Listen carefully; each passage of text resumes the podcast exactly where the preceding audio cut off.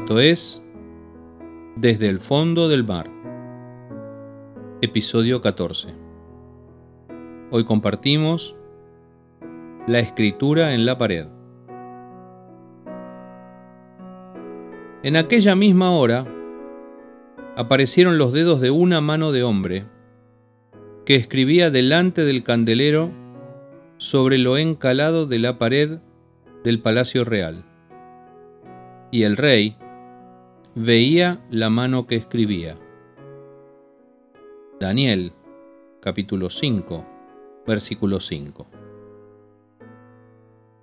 El rey Belsasar de Babilonia era el hijo de Nabucodonosor. Un día decidió ofrecer un banquete para mil invitados especiales. En esa fiesta se cometió un sacrilegio. Los babilonios usaron para beber vino los vasos de oro y plata que habían traído del templo de Jerusalén.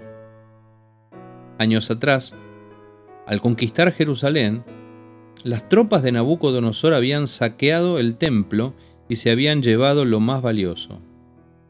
Para ellos valía por el oro. Para Dios valía por su significado.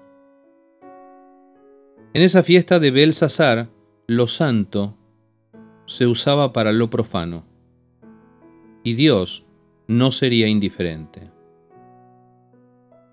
El rey quedó pálido cuando de pronto vio una mano que escribía en la pared. Belsasar tuvo un ataque de pánico.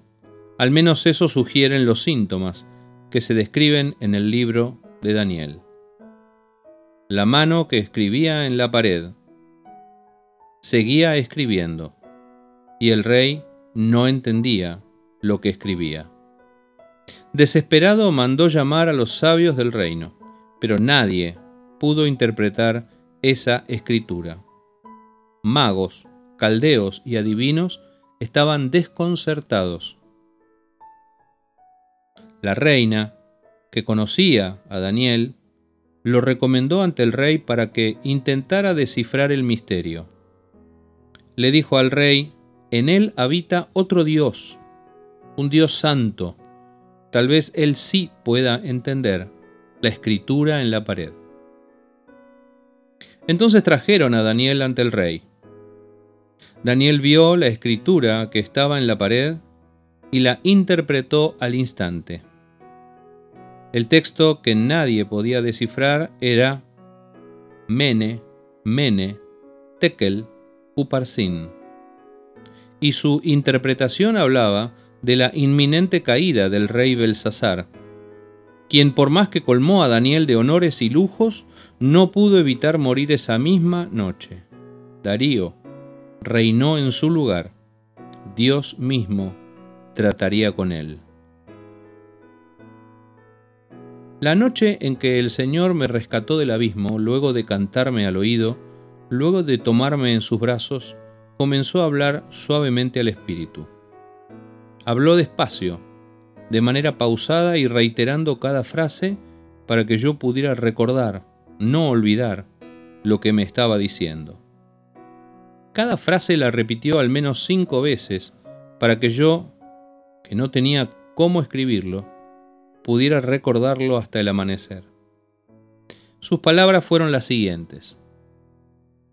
Esto es un intento del enemigo por tratar de impedir lo que yo haré entre ustedes. Deberías saberlo. No podrá. Yo soy tu Dios. Descansa.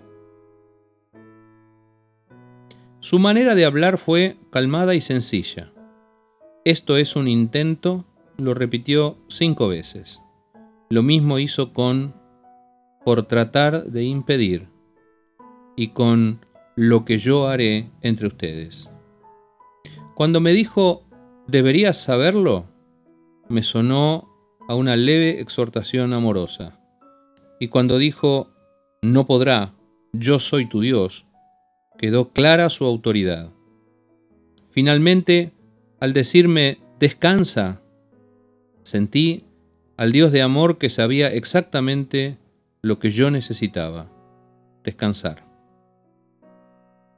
Dios lo logró esa noche. Recordé cada frase y el texto completo, pero no solo porque lo dijo pausadamente al oído, sino porque lo pintó en mi pared.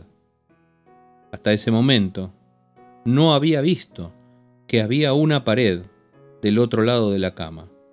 Era tal la fiebre que no tenía noción del tamaño de la habitación. Lo que vi, en medio de aquella temible oscuridad ya domesticada por el trato amoroso del Señor, fue una hermosa pared de piedras y plantas que me recordó luego al paredón tapizado del balneario Las Maravillas en la Sierra, Córdoba. Sobre ese fondo vivaz y colorido, las frases de ese enunciado quedaron escritas para mí fue mi escritura en la pared, bien diferente de la de Belsasar.